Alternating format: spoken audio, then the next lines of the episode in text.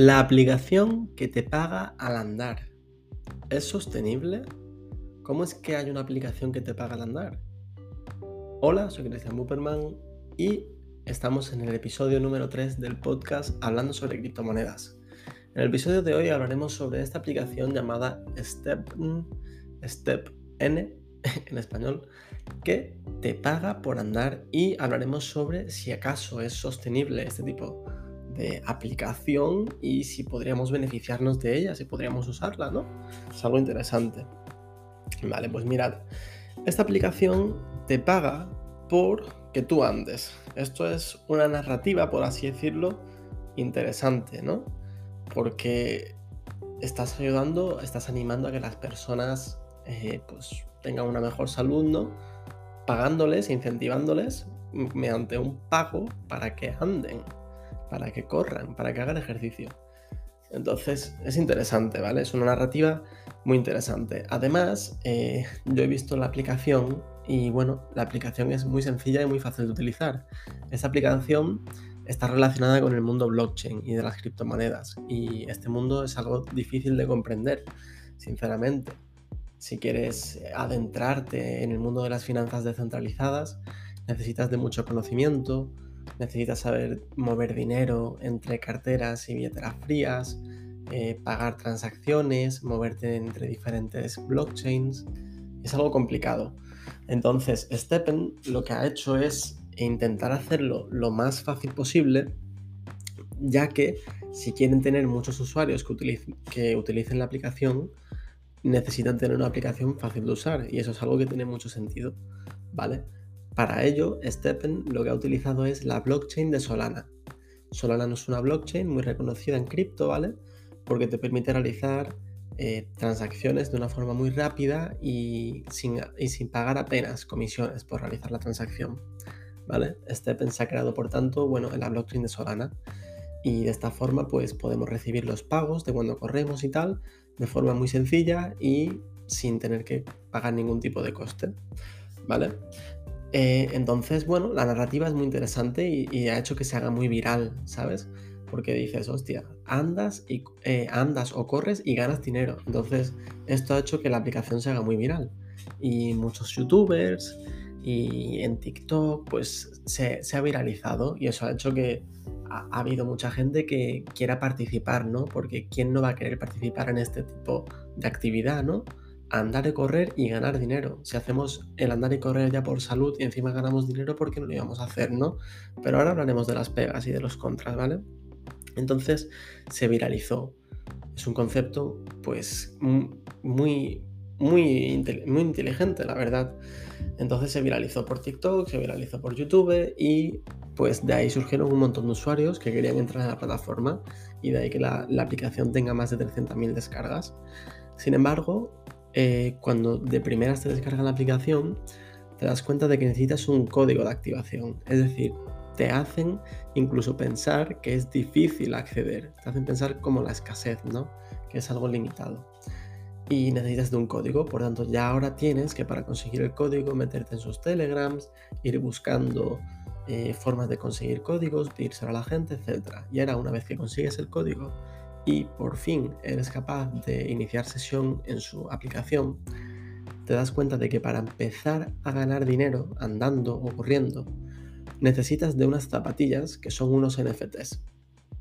Los NFTs son tokens no fungibles, básicamente y muy resumidamente, NFTs son criptomonedas que, que son únicas en la blockchain, ¿vale? Que no hay ninguna igual que ella. Digamos que es eso, ¿vale? Entonces, pues tienen un determinado valor, ¿vale? Y el mundo de los NFTs, pues es algo que ha, ido cogiendo cada vez eh, más, eh, más dinero y más colecciones han ido entrando. Y bueno, es un mundo bastante interesante, la verdad, que mueve muchísimo dinero en cripto. Y bueno, pues para empezar a, generar dinero andando corriendo necesitas uno de estos NFTs, que son unas zapatillas. Pues bueno, ¿Sabéis cuánto vale cada NFT y cada zapatilla?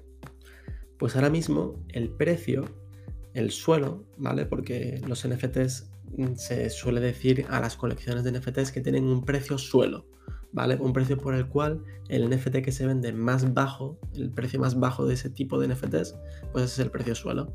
Pues el precio suelo de estos NFTs es de 16 solanas, que en euros, o bueno, en dólares, sería de unos 1.600 euros. Es decir, requieres de una inversión inicial de 1.600 euros para empezar a generar dinero. Ahí es cuando empieza el primer problema. El primer problema es que ya los usuarios que no tienen ese dinero, pues van a dejar la aplicación y por eso es que hay más de 300.000 descargas, más de 500.000 ahora, y solamente 30.000 usuarios que utilizan la aplicación, un 10%, que aún así me parece bastante, ¿vale? Un 10% de las, de las instalaciones. Porque que una persona pague 1.600 euros por, por empezar a ganar, dirás, bueno, pero ¿y cuánto ganas? A lo mejor ganas mucho en un día y te renta. Y empiezas a generar ahí dinero. Bueno, pues mirad, eh, las recompensas que recibes al correr o al andar vienen en forma de su propia criptomoneda, la criptomoneda del, proyecto Steppen que se llama GMT y también otra criptomoneda que se llama GST. ¿Ok? Entonces, pues se, dice, por lo que yo he estado leyendo, que por una inversión inicial de 1.600 euros, ¿no? Para comprarte unas zapatillas, puedes empezar a generar desde 25 hasta 50 euros al día por eh, correr y andar, ¿vale? Entonces, pues en un total de a lo mejor 20, 25, 30 días has podido recuperar tu inversión inicial. Sin embargo, ¿qué puede ocurrir? Eh, puede ocurrir que el precio de la criptomoneda baje. Y por tanto, eh, si el precio de la criptomoneda baja y las recompensas que te dan a ti por correr vienen en forma de esa criptomoneda, dejas de cobrar esos 25 o 50 euros a lo mejor a ganar 5, 10 o 2 euros, ¿sabes? ¿Por qué? Porque la criptomoneda ha ido perdiendo valor. ¿Cómo hace la criptomoneda para mantener su valor? Esa es la pregunta. Porque si no, esto no tiene sentido, ¿no? Si la criptomoneda solo sirve para ser vendida por la gente, solo existe presión de venta sobre la criptomoneda y por tanto no vale nada. En cuanto se empieza a vender, eso se va a cero, ¿no? Bueno, tiene un poco de presión de compra. Es decir, eh, hay, hay, gente que la, que la utiliza, ¿vale? Por tanto, bueno, para que entendáis un poco los mercados, eh, si la presión de compra es mayor que la presión de venta, el precio de la moneda sube. Y si la presión de venta es mayor que la presión de compra, el precio de la moneda baja. Entonces, si solo hay presión de venta, pues se iría a cero. Si solo hay presión de compra, pues subiría mucho, ¿vale? Y como bueno, hay un poco de presión de compra, que la presión de compra viene de personas que quieren subir de nivel sus, zapatillas y para ello requieren de estas monedas, GMT y GST, que para subir de nivel pues tienes que pagar con esas monedas para que suba de nivel. O a lo mejor para crear nuevos, nuevas zapatillas, pues necesitas estas monedas para crear las zapatillas, ¿vale? De aquí la presión de venta. Aún así, desde mi punto de vista, eh, va a ser mayor la presión de venta, es decir, va a haber muchos más usuarios que quieran vender y recoger beneficios en dólares y en euros que teniendo esa criptomoneda que en el mundo real, bueno, no le serviría para nada, ¿no? Y pues esa es mi opinión, ¿vale? Eh, ¿Qué más tenemos? Pues tenemos que, bueno, he escrito aquí un hilo, déjame que lo cheque un momento, donde digo que eso es un poco un Ponzi, ¿vale? ¿Por qué? Porque si no entran nuevos usuarios, esto deja de funcionar. Es decir, aquí la única forma de que esto siga funcionando y siga creciendo y la moneda siga subiendo, y por tanto si sigue subiendo la moneda se siguen manteniendo los ingresos que recibes, ¿no? Porque si la moneda se, se, eh, fuera cero, dejarías de generar ingresos al andar o al correr, y entonces dejaría de existir la aplicación. Por tanto, la única forma de que esto siga funcionando es que cada vez entren más y más usuarios. Y si entran más usuarios, pues van creando nuevos NFTs, van subiendo de nivel sus zapatillas y por tanto eh, la moneda sigue teniendo un valor. ¿Vale? Sin embargo, yo creo que la entrada de usuarios cada vez es más difícil. Porque si cada vez que hay más usuarios el precio de los NFTs sube y ya encima valen 1.600 euros por tener un NFT y empezar a generar, pues yo lo veo que no es sostenible, ¿vale? No es sostenible. En el largo plazo, de hecho, cero sostenible. No tiene ningún tipo de sentido, ¿vale? La forma de decir andar y ganar es simplemente... ¿Te puedes ir, por favor? Muchas gracias. Em, la forma de andar y ganar es simplemente una narrativa, como para darle un sentido al proyecto, ¿sabes? Es como si te dijeran, bueno, vamos a hacer un respirar y ganar. Y por cada vez que respires te damos monedas. Y si subes de. Si utilizas mi moneda para subir de nivel esta, si respiras más veces, pues ganas más. Pues es más o menos eso, ¿sabes? Da igual que sea andar y ganar, o correr y ganar, o, o nadar y ganar, o lo que sea, ¿vale? eso da igual, para que lo entendáis. El simple hecho de, el simple hecho de lo de andar y ganar da igual, ¿vale? Es lo que hay detrás, la narrativa. Es decir, si fuera nadar y ganar, vale, pues te, te, compras un gorrito de NFT y pues si has nadado un poco, pues recibe recompensas. Vale. E, es, lo mismo, ¿vale? Y mi otra opinión es que pienso que está sobrevalorado. Muy, muy sobrevalorado. ¿A qué me refiero con sobrevalorado? Pues que tiene una evaluación, ¿vale? El proyecto con su criptomoneda de 14 mil millones de dólares. 14 mil millones. Y adivinad cuántos usuarios tiene. 30.000 usuarios lo que daría una valoración por usuario de más de un millón de dólares. lo cual no tiene ningún tipo de sentido. ¿Cómo va a tener un usuario una evaluación de más de un millón de dólares? Eso no tiene ningún tipo de sentido. ¿A qué se debe esta evaluación? Pues se debe a que he tenido rondas de inversores detrás que han comprado la moneda a un precio muy muy bajo y que bueno, todavía no la pueden vender porque tienen sus monedas bloqueadas, pero hacen que que si la moneda se mantiene a este precio, mientras que las, todas las monedas van entrando en circulación, ¿vale? La evaluación sería de 14.000 millones. Ahora mismo la evaluación real de las monedas que se encuentran en circulación es de 1.4 billones, que son 1.400 eh, millones, ¿vale? Que, bueno, es el 10%. Y aún así me parece increíble, ¿vale? Porque serían eh, más de 100.000 dólares de evaluación por usuario, si tenemos en cuenta que son 30.000 usuarios. Es decir, para mí está muy sobrevalorada la aplicación, no tiene ningún tipo de sentido que su moneda valga tanto. Eh, la única narrativa que hace que, le encuentre un sentido es que, que sea el próximo Axie Infinity, ¿vale?